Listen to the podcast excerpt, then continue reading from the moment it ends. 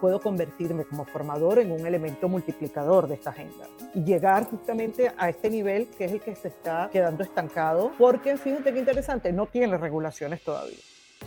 Hola, soy Juan Diego Pereiro y te doy la bienvenida a Learning Advisors, el podcast para los apasionados del conocimiento que quieren compartir lo que saben a través de la formación.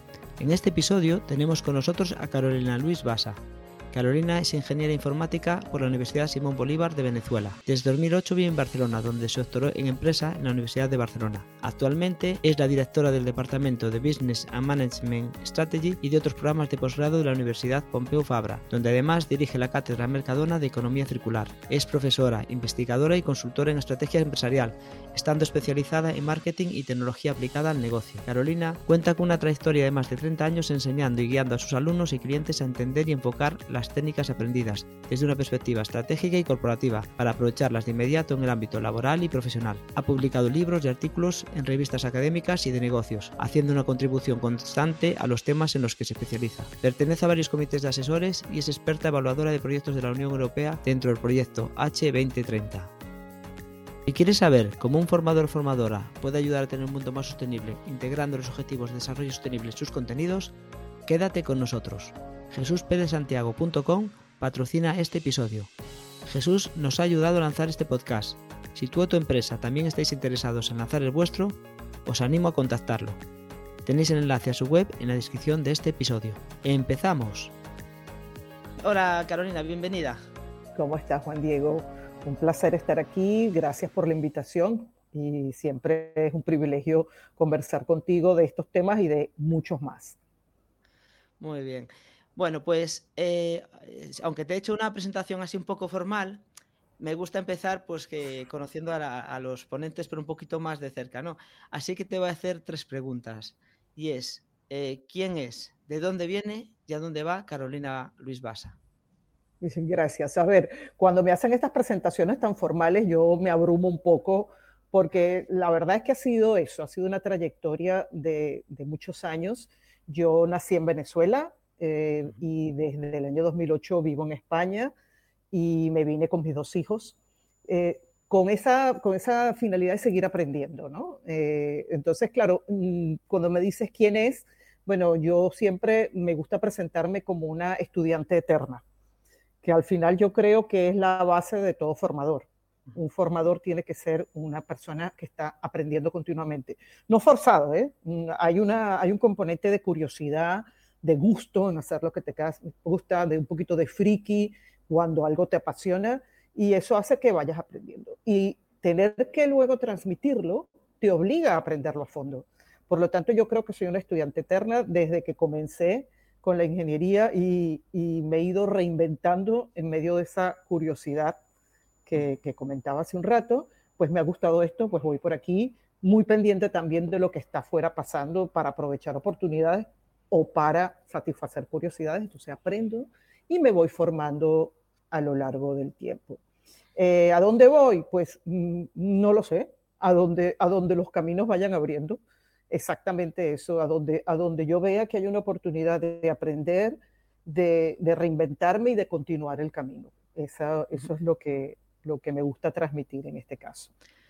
Y mira, ya que eres siendo formadora, profesora en este caso, ¿no? que es más formal por la universidad, eh, ¿Cómo empezaste tú en el ámbito de la formación? O sea, ¿qué te, qué te trajo?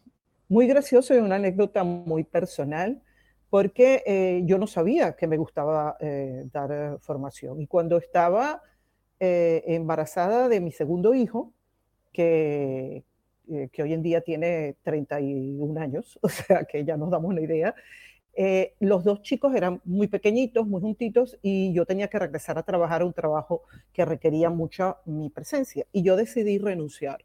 Nosotros teníamos en Venezuela, mm, mm, el padre de mis hijos y yo, teníamos una empresa de, em, donde dábamos algún, algún tipo de formación, más que todo eh, apoyo, consultoría en temas de tecnología, pero ya empezábamos a tener, a dar formación. Y yo comencé a formar, a montar un, un producto que en aquella época era pionero porque estaban comenzando los PCs, los, los, ordenadores de, mesa. Y las empresas estaban incorporándolo a su, a su, a su día a día con, con, todos los empleados, con todas las personas. Y las, los cursos de formación que había en ese momento, la oferta era una oferta costosa para las empresas, porque formar dos personas está bien, pero formar 500, 1000 personas eh, salía sumamente costoso. Y entonces formamos, mm, montamos un producto donde yo eh, aprendía las herramientas y las transmitía en la, la misma empresa. Entonces yo me convertí en una experta en Word, en Excel, en PowerPoint, en todas estas herramientas y luego iba a la empresa con ordenadores de la empresa, con ejemplos de la empresa, pues entonces hacíamos la formación a los, eh, a los empleados, con lo cual todo el mundo ganaba. Y, Y, me, y, me, comencé a dar cuenta de, lo, de cómo me gustaba la formación. Entonces allí comenzó el tema. Muy bien, muy, muy interesante.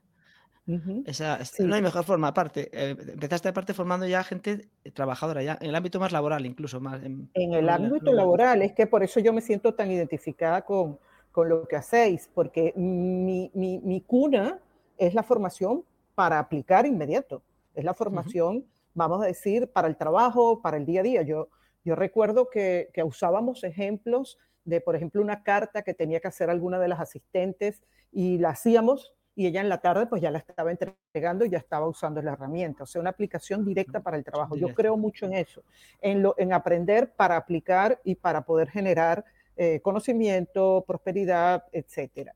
Eh, la parte académica la tengo desde que me vine a España, desde el 2008, porque yo era más de eso, una formación más profesional, eh, más enfocada a aprender haciendo. y ahora, cuando me vine e hice el doctorado aquí en el año 2008, pues entré en otro mundo que no sabía ni que existía. Si es que cuando entré a hacer el doctorado dije, Dios mío, ¿dónde me he metido?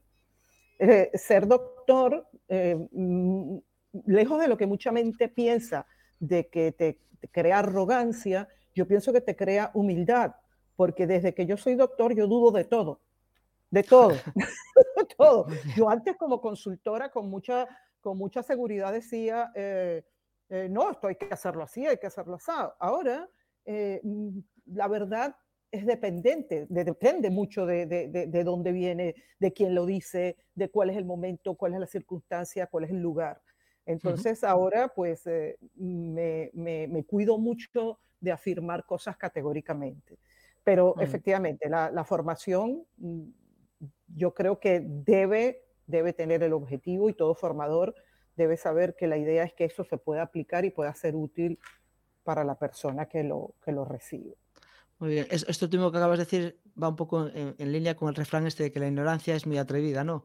Que a veces cuanto menos sabemos, más osados somos. En cambio, cuando vas especializándote es cuando empiezas a decir, uy, no todo es como yo creo que... Efectivamente. Y, y, no sé si tú me querías comentar algo más, pero ese puede ser un puente porque eh, yo siempre, eh, cuando hice conciencia del mundo de, lo que no sabes, porque uno sabe lo que sabe, y ese es un circulito que ya no es mío ni, me lo voy a apropiar, eso ya es algo dicho. Uno sabe lo que sabe, pero también sabes lo que no sabes. Pues yo no sé japonés. Y entonces, si tienes interés en eso, sabes que te vas a meter a estudiar japonés o a aprender japonés. Pero es que una vez aprendes algo que tú sabías que no sabías, se abre otro mundo, que es lo que no sabías que no sabías. Y aquello es infinito, infinito. Puedes estar, por eso es que el aprendizaje es infinito, es maravilloso y, y, nunca habrá tiempo suficiente para aprender todo lo que queremos aprender. Yo hace rato me frustré con los libros, dije, bueno, ya yo sé que en esta vida no podré leer todos los libros que me gustaría. Lo mismo el conocimiento. Entonces, esa, eh, la persona curiosa es maravilloso porque aquello que no sabías que no sabías se convierte en algo que ahora sabes que no sabes por lo tanto algún día vas a tener que aprenderlo. Y es un circuito, un círculo, no es un círculo, es una cadena eterna de cosas. Eterna. Eh, más allá del rol de formadora, como dices, a ti te gusta aprender. Te voy a preguntar, ¿tú cómo te actualizas o, o sea, qué métodos utilizas, medios para, para incorporar nuevo conocimiento? Eh, me, mm, sería me da un poco de vergüenza decirlo en el sentido de que yo no soy a veces la que busca el conocimiento a menos que realmente tenga interés en ello, pero sí soy muy curiosa. Y tengo a mi alrededor personas maravillosas, incluyéndote a ti, que me preguntan cosas. Y, o bien, por ejemplo, mi pareja es muy curioso y me comenta cosas, yo le digo, no sabes la cantidad de cosas que me das para incorporar a lo que puedo usar como formador, más lo que tengo que averiguar bien a ver qué pasa, porque sí que entramos muchas veces entre mis compañeros, mis amigos, mi pareja, en la discusión de de dónde sacaste eso. Vuelvo a decirte, el tema de dudar de dónde vienen las cosas, y ahora más que nunca, ¿no? Más que ah. nunca. Entonces, de GPT, ¿no? Total, de eso ya lo hablaremos porque yo estoy encantada con el tema, sabiendo lo poderoso y lo potente que puede venir aquí.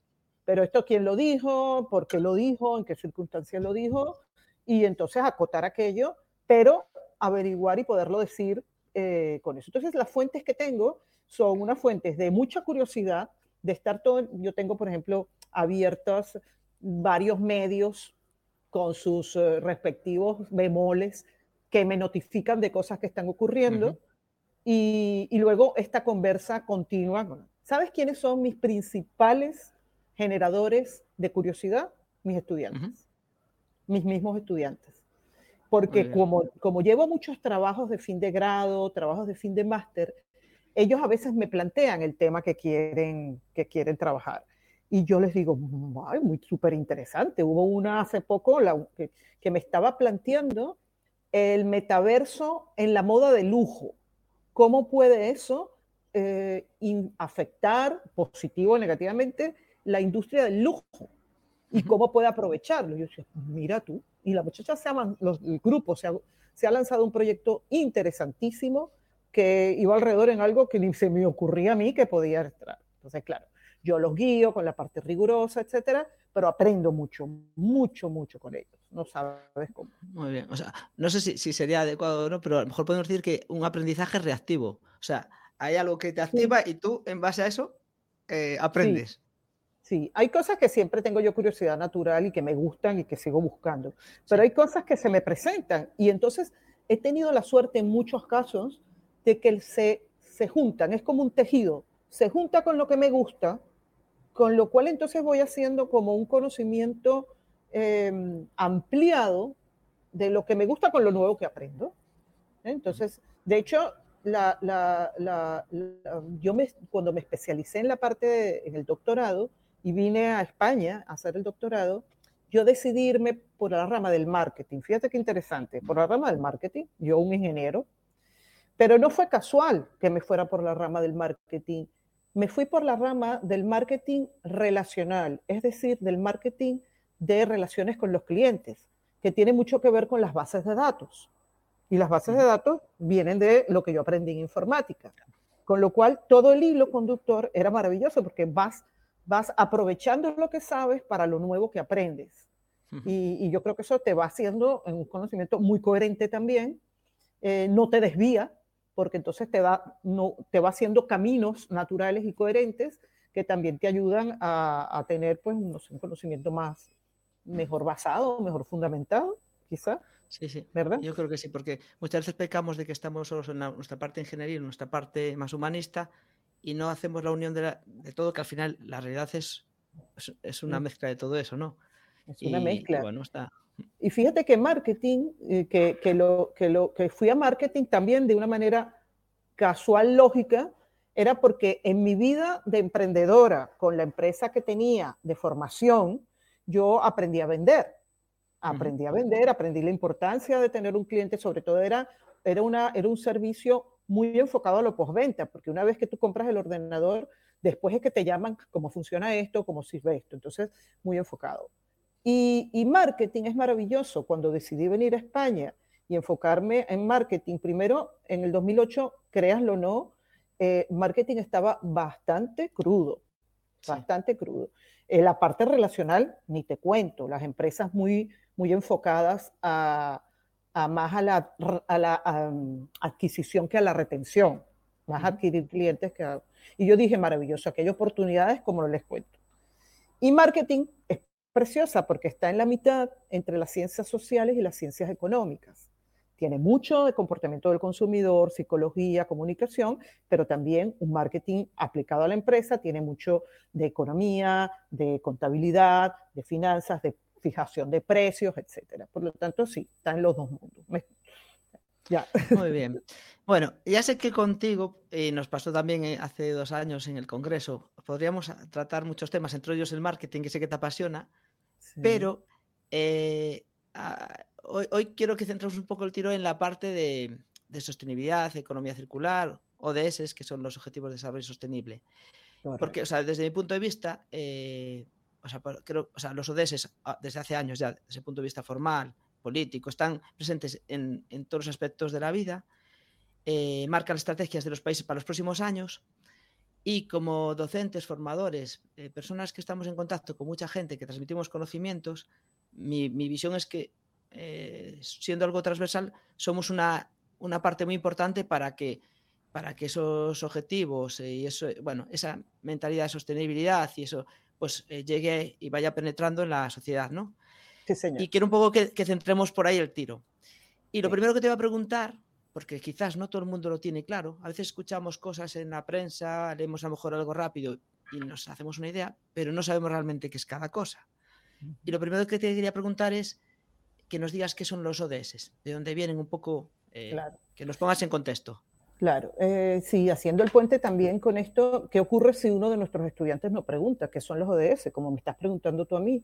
Y, siempre yo digo que uno tiene que darse eh, la potestad de decir no sé. Puedes decir no sé, voy a averiguar, o para mañana en la próxima clase me averiguáis todos de qué va. Pues miren, yo los objetivos de ODS, objetivos de desarrollo sostenible, no son nuevos, es algo que ya eh, mediados de los 90 se comenzó a trabajar como eh, lo que se llamaba el desarrollo sostenible, que es aquel desarrollo del planeta que es capaz de satisfacer las necesidades que tenemos hoy en día sin dañar, sin poner en riesgo las necesidades de nuestras futuras generaciones. Entonces, ese es, vamos a decir, el concepto de lo que es desarrollo sostenible. Y para lograr eso, es decir, no dañar el futuro, en el año 2015, 25 países, perdón, 193 países firmaron un acuerdo de desarrollo sostenible en eh, la Organización de Naciones Unidas, en una asamblea general que se hizo el 25 de septiembre del 2015. Y esta, este acuerdo al que se llegó lo llamaron la Agenda de Desarrollo Sostenible 2030. Que cuidado, estaba el 2020 y ahora estamos al 2030. ¿Qué es entonces? Son objetivos que vamos a cumplir, es un plan de acción a favor del planeta, que eh, lo que está buscando es eh, un buen planeta eh, con las personas y prosperidad para las personas. estos años lo que tenemos que lograr son tres grandes metas.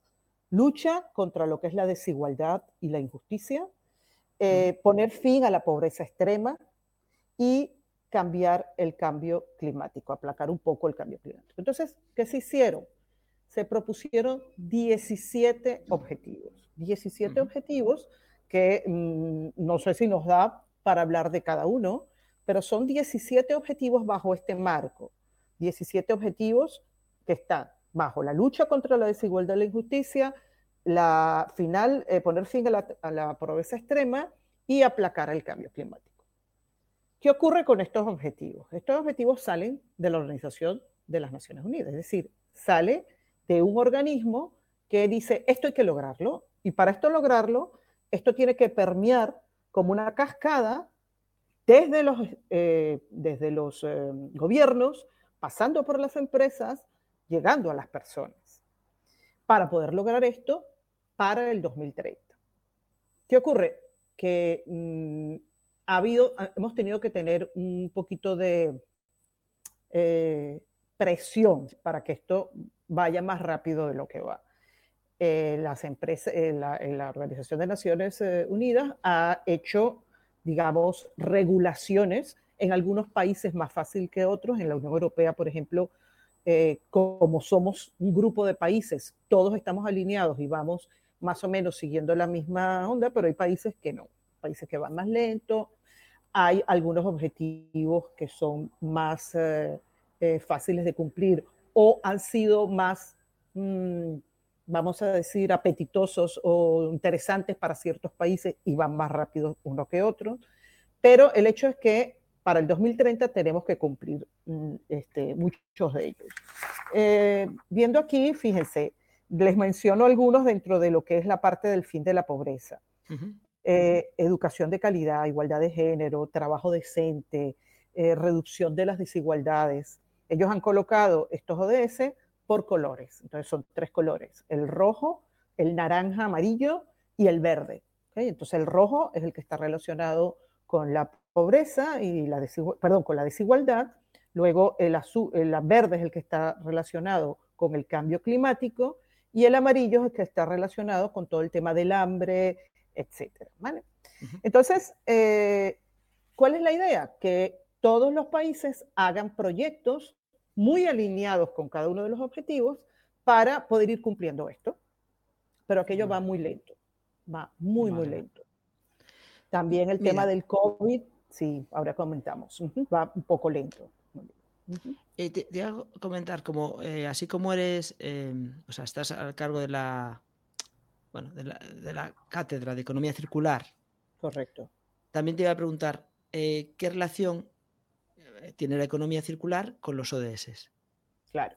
Fíjate, yo quería decir eso, los objetivos, yo, a mí me gustaría más hablar de sostenibilidad en el futuro que de los objetivos de desarrollo sostenible, porque los objetivos de desarrollo sostenible en el 2030 los revisamos y vemos qué hacemos. Son objetivos. Al final, el objetivo, el objetivo al que debemos ir, el, fin de este camino, es lograr realmente la conciencia de que si no hacemos cosas eh, distintas, eh, el planeta se no, va a petar. El planeta no va a dar más para más. Entonces, ¿qué es lo que es la economía circular? La economía circular es un sistema económico, es un modelo económico que lo que hace justamente es tratar, buscar todos los mecanismos para que lo que sale a la economía regrese y se pueda volver a reusar la mayor cantidad de tiempo posible.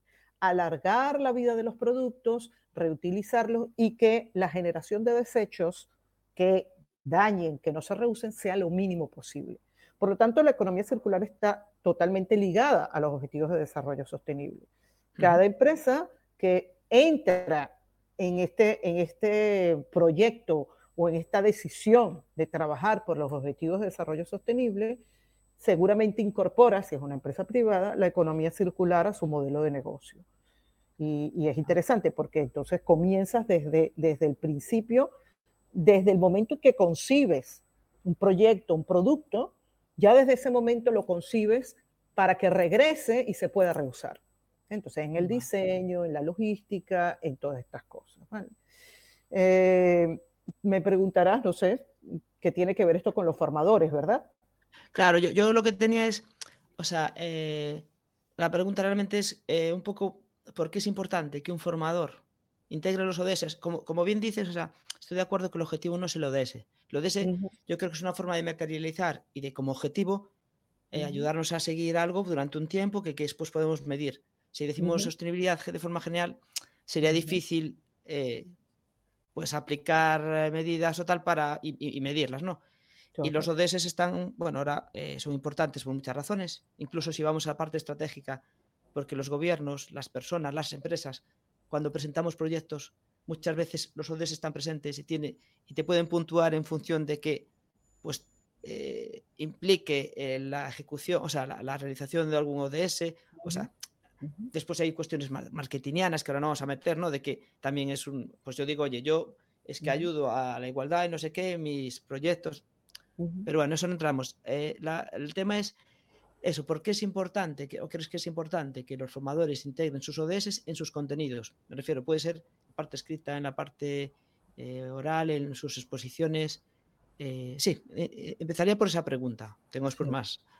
Sí, fíjate, esto no se va a lograr si no participa la sociedad. Las empresas pueden estar allí muchas veces presionadas y es interesante porque cuando en la parte de economía circular le pongo mucho foco a la parte empresarial, ¿no? Cómo están con la cantidad de regulaciones, leyes, etcétera. Y las empresas son en cierta forma como promotoras de consumo, estamos hablando de empresas privadas, también tienen una responsabilidad en formar, es decir, informar. Pero el formador, el que, el que, el que transmite algún tipo de conocimiento, también tiene la responsabilidad de estar bien claro de qué va este tema. Eh, en particular, hay un, hay un ODS, hay uno de los ODS, el número 4, que es el de educación y calidad. Afortunadamente, Terreiras es uno de los que más avanzados va.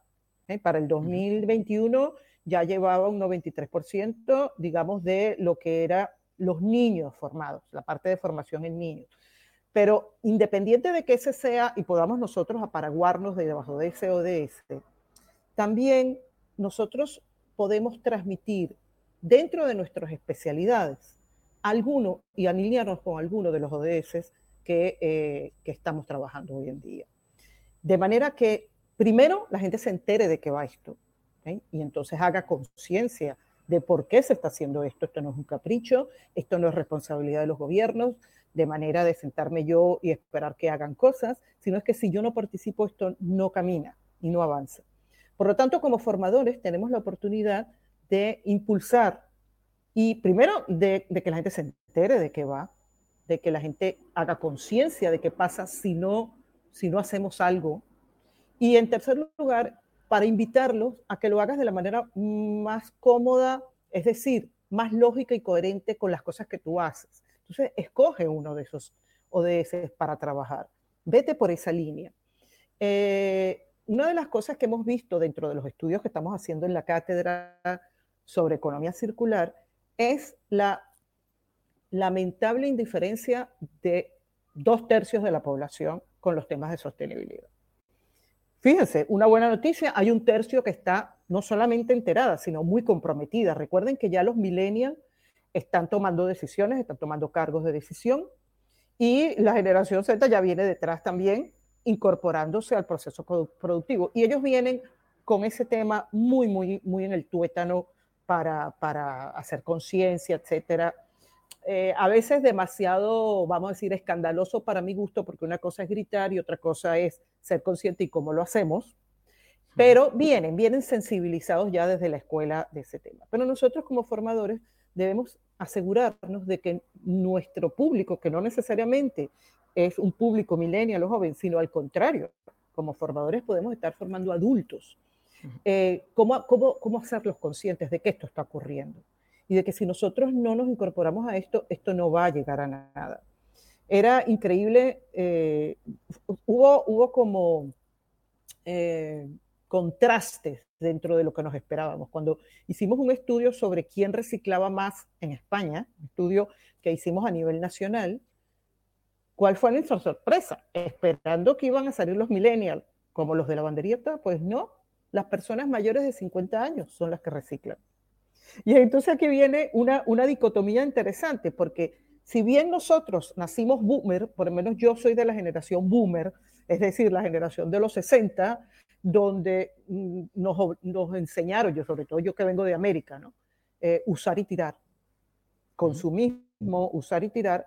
Eh, nosotros venimos con, esa, con ese modelo. Mis hijos cuando hace cinco años yo no tenía esto mm, mm, consciente, me dijeron, mamá, es que tú tiras todo, tienes que reciclar. Y yo, por favor, es que me daba pereza hacerlo hasta que me di cuenta de la importancia o de lo interesante que es el que yo participe en esto. Y no es nuevo tampoco, Juan Diego. Nosotros lo hemos hecho toda la vida. Nuestras abuelas destejían los suéteres y los volvían a tejer para aprovechar la lana.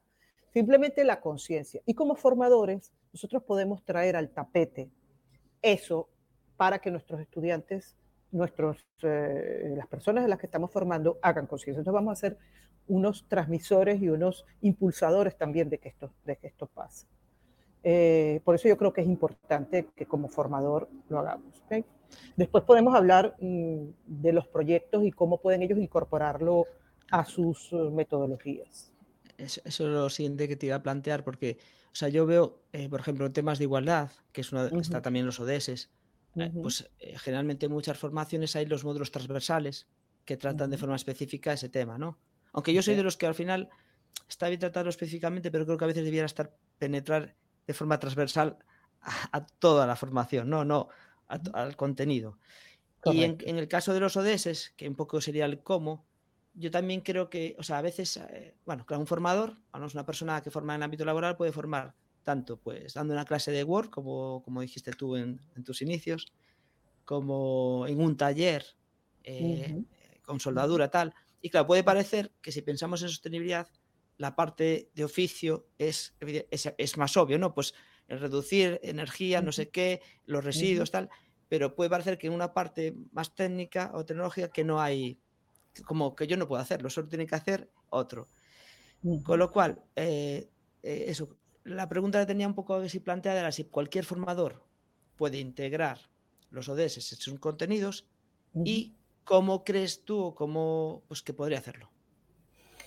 Mira, yo mm, hay una forma que, que, nos está funcionando bastante bien. A veces viene de ellos cuando, cuando son jóvenes, pero si no, eh, nosotros estamos pidiéndoles que ellos alineen los proyectos que nos traen, por ejemplo, los proyectos de grado o los proyectos de fin de máster, eh, con alguno de los ODS. ¿Cómo puede esto ayudar a cualquiera de estos 17 ODS, el que más te guste o el que más te parezca que está alineado con tu proyecto? Y te aseguro que todos, todos van a tener algo que ver. Mira, hay, hay, mm, yo tengo, después podemos compartir eh, contenidos para que los formadores tengan información, pero mm, ¿cómo podemos incorporar personas que estén en riesgo de exclusión?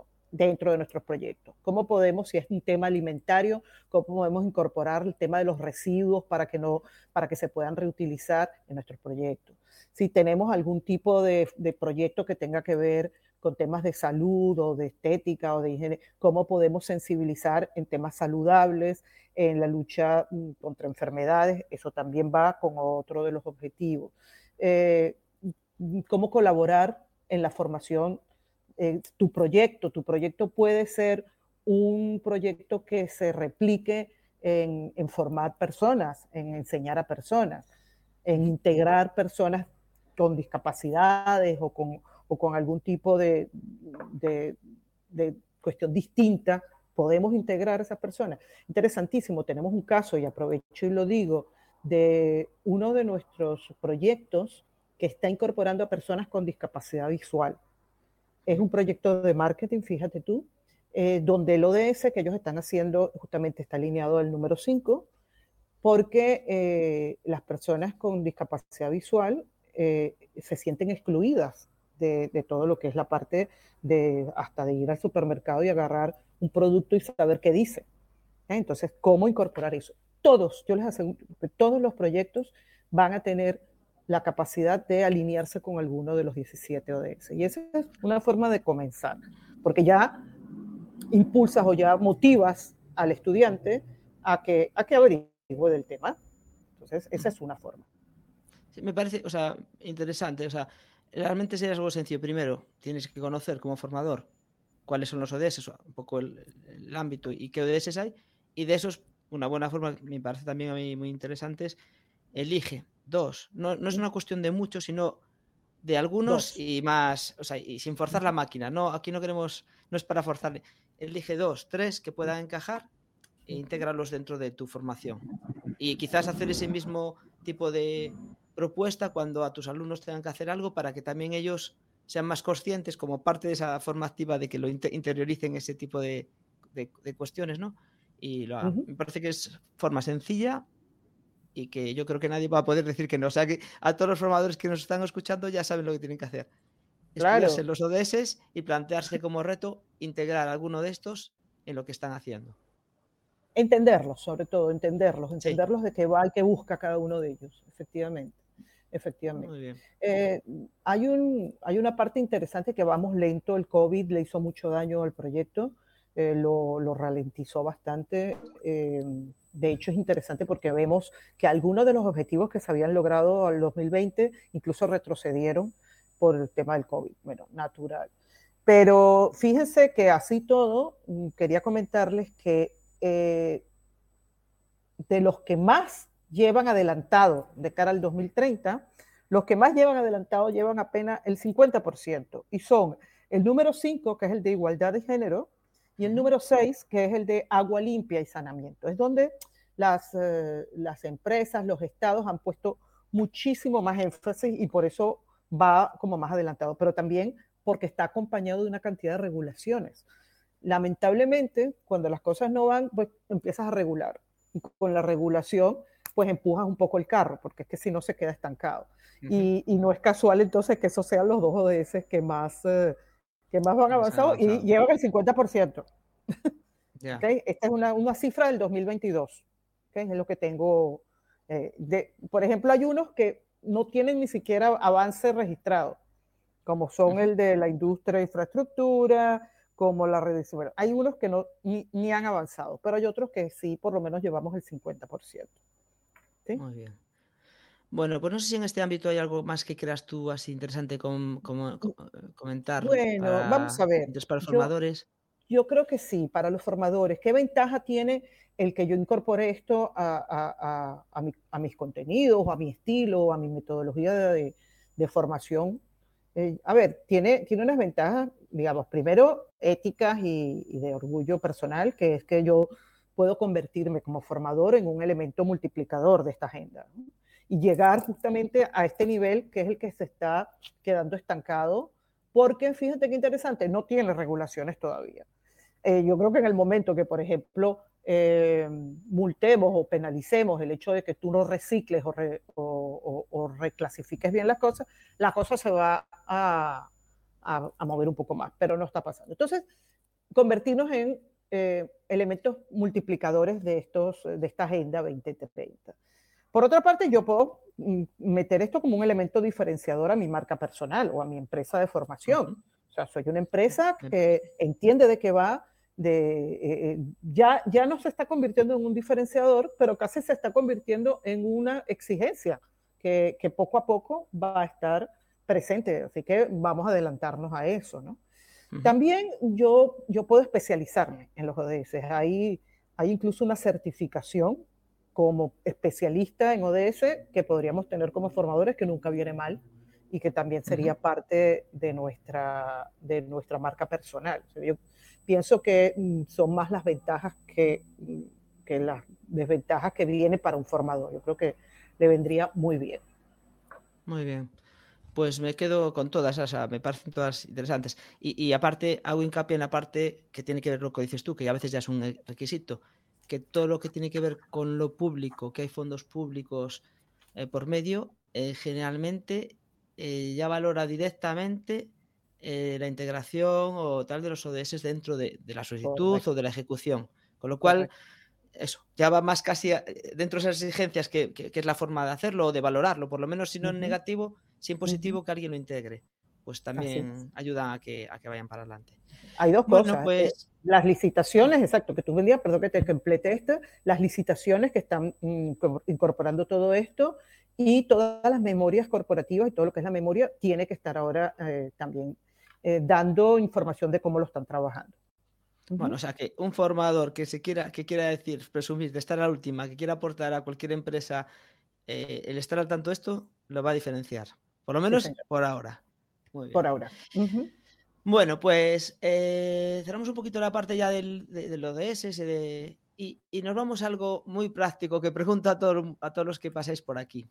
Y es, eh, como formador o formadora, eh, ¿cuáles son tus tres, tu top tres de herramientas que, utilizas en, en, tu día a día o en tus clases, la preparación? Interesante interesante. Como, como persona muy pragmática y que viene del mundo de la consultoría, del mundo de la empresa, yo hay tres cosas que suelo usar y me, y me funciona muy bien en mi estilo de metodología. La primera es el método de casos. Es trabajar con casos, con casos reales. yo hice, sí, yo hice el, el, MBA en Venezuela, en una escuela muy enfocada al método de casos. Y la, la verdad es que es muy interesante, es un poco pesado porque tienes que leerte casos a veces de 30 páginas, pero son casos reales. Yo, yo trabajo con casos mucho más ligeros, pero casos reales. Y poner al formador, ah, perdón, al estudiante en la posición de qué haría él si estuviera en la posición, porque son casos de estudio eh, que tienen alguna disyuntiva que resolver. O sea, no son, no es contar algo, es poner al estudiante en la posición que estaba esa persona del caso y entonces el caso siempre queda en una disyuntiva que resolver. Ese funciona muchísimo, salen cosas interesantísimas, hay tormentas de ideas y la verdad me funciona muy bien. Luego otra herramienta que usa es la que en inglés se llama flip learning, que no es otra cosa que ellos se lean los conceptos antes de venir a clase. Vienen con los conceptos ya leídos, Con lo cual, yo no soy una, mm, vamos a decir, eh, recitadora de conceptos, porque me parece que eso es absurdo en estos tiempos, sino que ya, dados los conceptos entendidos, los conversamos, los trabajamos y los aplicamos. Entonces, es la tercera herramienta que uso, que es mucho el aprender haciendo, que es entonces ponerlos en la misma clase a hacer cosas con los conceptos aprendidos, ya sea sus mismos proyectos, ya sea algún ejercicio particular, como lo aplicarías. Y estas tres, yo sé que no son nada novedosas, pero la verdad es que me funcionan muy bien y el estudiante avanza muy rápido. El aprender haciendo, yo creo que es la manera más rápida de aplicar lo que acabas de aprender. Esas son las tres herramientas que utilizo. Y, en, este ámbito puede ser para esas tres metodologías más o menos que indicas o eh, eh, ¿te apoyas en algunas herramientas digitales o algo os apoya, eh, o hay alguna especial que te guste en el ámbito de la docencia? No, la verdad es que para, otro ámbito. A ver, yo me he quedado un poquito atrás. Eh, yo, yo trabajo ahora, de tú, con el COVID tenemos clases simultáneas en vivo y en, y en o sea, en vivo, en personal y, y simultáneamente con un vídeo en clase de gente que está allí. Entonces, yo, yo a ver, yo mm, siempre en clase trabajo mucho, les pido a ellos que busquen, busquen información. Eh, trabajo mucho con Google porque los mando a buscar cosas y, allí es donde yo más o menos genero información. Pero el Calcajú y estas cosas que se pusieron de moda en un momento dado, la verdad es que ya me parecen un poco trilladas, ¿no? Entonces, más bien los pongo a, que ellos mismos hagan sorteos entre ellos, a que ellos mismos dinamicen las clases. Pero herramientas de tecnología, básicamente trabajar. Ellos todos tienen su ordenador, trabajamos con un mm. ordenador siempre, porque en cualquier momento les puedo decir, esto que salió, googleenlo, díganme ustedes de qué va. Entonces, me, apoyo bastante. Vale, y, una pregunta, ahora me salgo un poco de esto, pero es que me quedó atrás, la tenía pensada porque soy muy curioso. Eh, y tiene que ver con la formación en general, no, no con algo de lo que hemos tratado. Eh, hace unos episodios tuve a Leonardo Jiménez de Go for Click, que aunque está también en Barcelona, es un chico, una, una plataforma de formación, es argentino, y le pregunté, porque me gusta saber, y yo creo que a la gente que estamos en el ámbito pues, es bueno, siempre podemos aprender algo, uh cómo era el sistema de formación, o sea, cómo funcionaba la formación para el empleo tal en su país. Y yo un poco eh, te pregunto a ti también, que tú, aunque llevas ya bastantes años aquí, eh, por lo menos, eh, ¿qué, similitudes, diferencias has visto en, en, el ámbito formativo y más, a poder ser en el ámbito profesional, pero bueno, en, el que hayas, en el que tengas conocimiento, respecto de, Venezuela a España? ¿O si es muy similar? Eh, a ver, yo, yo, tengo ya 15 años acá eh, y la verdad es que las cosas han cambiado mucho de cuando yo estaba en la parte empresarial y profesional y yo te voy a hablar de lo que yo vi hasta que me vine. Eh, nosotros teníamos allá una, una entidad que se llamaba INSE, Instituto Nacional de educación continua o de continua educación. Era, era para formar en, el, en oficios, pero no, no era una carrera de técnica, era para formar en cosas específicas, ¿no? Y la verdad es que funcionaba muy bien. Eh, primero porque le daba a las empresas, em, digamos, créditos por eh, tener personas que trabajaran, hicieran práctica en sus empresas, que vinieran de, del INSE, que era una academia realmente, y, luego porque estimulaba a las empresas también a enviar a sus personas a hacer formación muy aplicada. Entonces, eso, eso funcionó bastante bien. La verdad es que te, te, mentiría si sé si continúa o no, pero era una manera de incorporar todo lo que es la formación profesional más, más aplicada o más formación continua al día a día de las empresas. Y funcionaba bastante bien. Vale, vale. Las empresas, en, su momento allí había, bueno, te suena el Fundae, el SEPE, que aquí pues, las empresas tienen un crédito para poder gastar, o que hoy que hay formación pública gratuita, o sea, subvencionada con, por, por esas entidades, para que los trabajadores puedan hacer cursos gratuitos, ¿no? ¿Había algo similar en, la formación pública, la verdad es que no sé si ahora la tienen más activa, probablemente sí, probablemente allá con las plataformas. Ya, ya recuerdo que teníamos unas plataformas que estaban comenzando a tener eh, este tipo de formación, pero la verdad es que eh, se basaba mucho en la parte privada. Las empresas trabajaban mucho con la parte privada.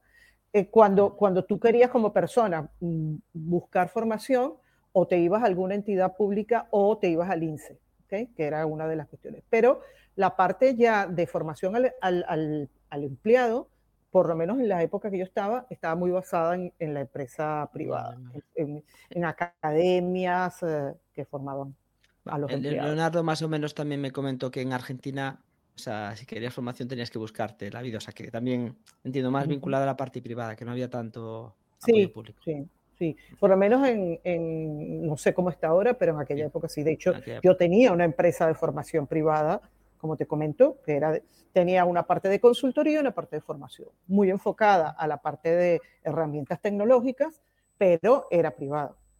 Entonces sí, se trabajaba más o menos así. Muy bien. Bueno, pues eh, llegamos ya a la parte final del, del podcast, del episodio y nos vamos a, lo que digo, la bola mágica, a ver, a ver si damos con algún adivino entre vosotros. Eh, te quería preguntar un poco dónde crees tú o dónde ves la formación pues en un periodo de cinco años, si crees que cambiará mucho, si, bueno, ¿qué, qué, qué crees que pasará?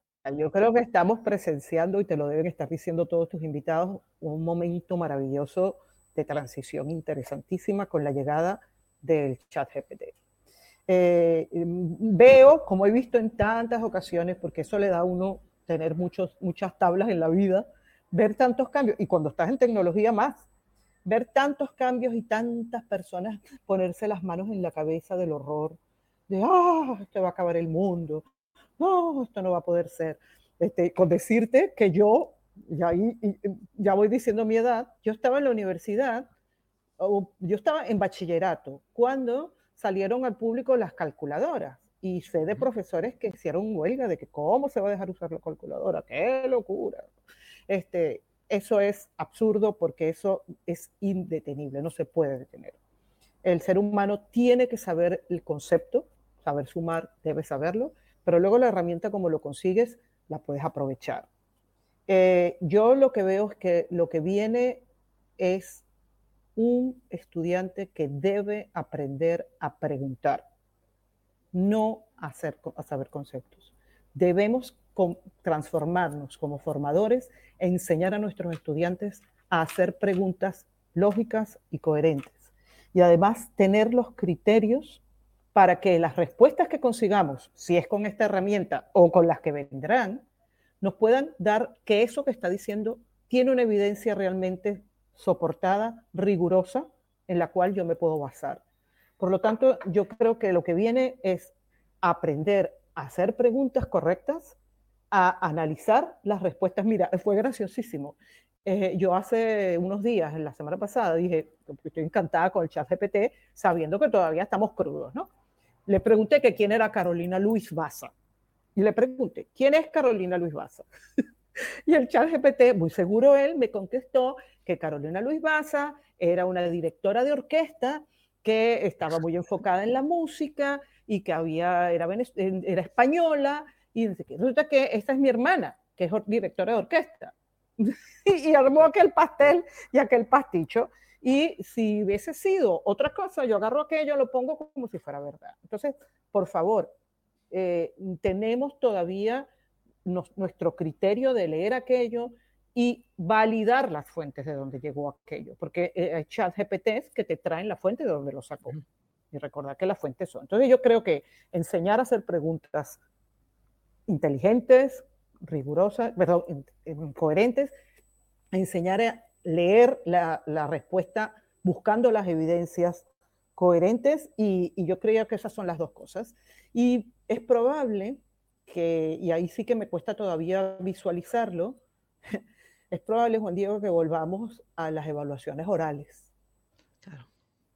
E, eso, eso lo tenía, te iba a preguntar eso mismo. O sea, eh, he visto en la prensa, bueno, varias noticias en la, en la cual, pues, sobre todo el procesos universitarios en general, pues que es lo que más he visto en ese aspecto, pues que decían que ahora cómo iban a evaluar, porque claro, piensa que este es un ámbito en el que tiene el ordenador siempre el, claro. alumno, que, no es, normal, ¿no? Eh, y cómo van a evaluar que no se va a poder y claro, yo te iba a preguntar, ¿cómo lo haría? ¿O cómo lo haces tú? ¿Cómo lo vas a hacer?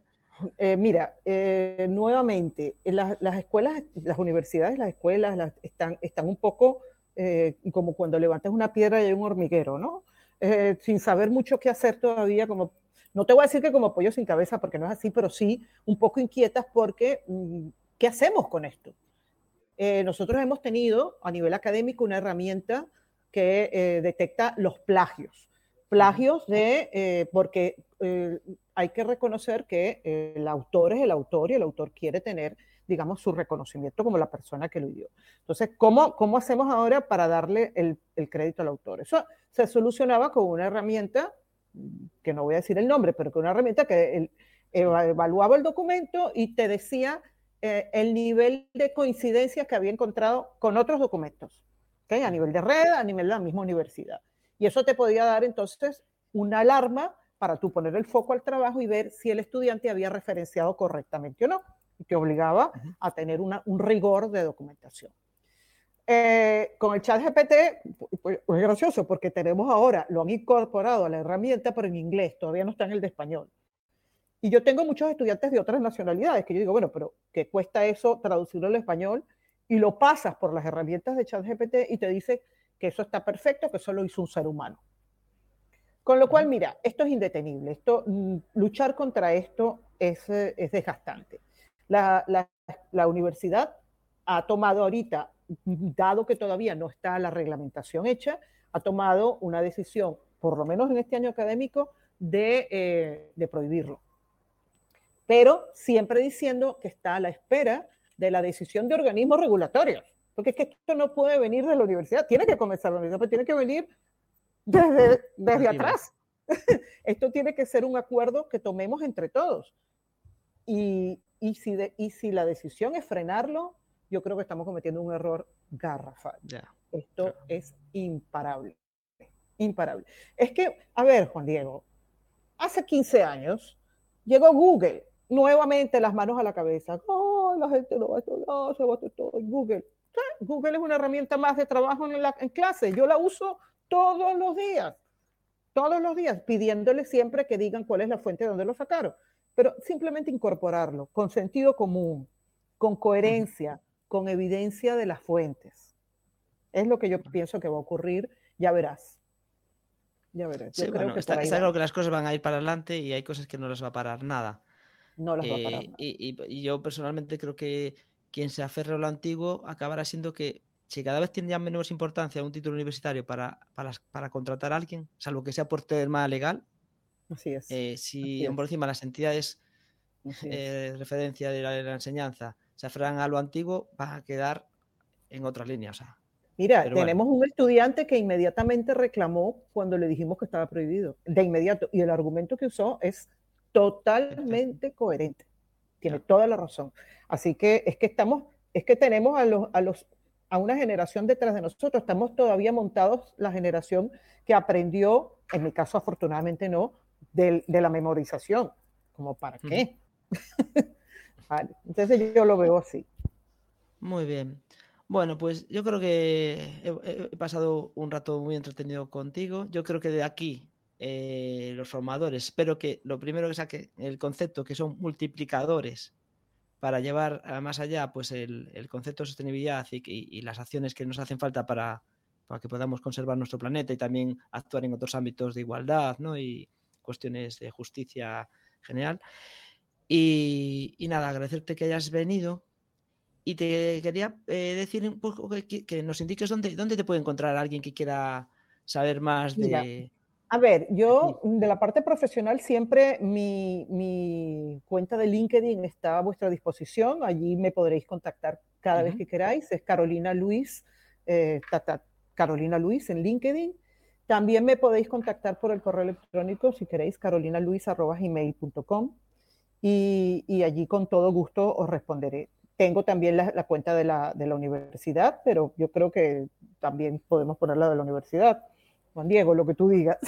En, la, en la, en la propia, no, no, en el, no en los, eh, no en los, eh, donde se escucha el podcast, ahí no estarán los datos de contacto, pero sí en el en learningadvisors.es, en la web específica del podcast, está el perfil, estará tu perfil con los datos también de LinkedIn. El correo no sé si, es público o no, pero bueno, que una vez que tienes LinkedIn es que ya tienes el contacto contigo. Yo también creo que es la mejor forma. Interesante también que visitéis la página de la cátedra.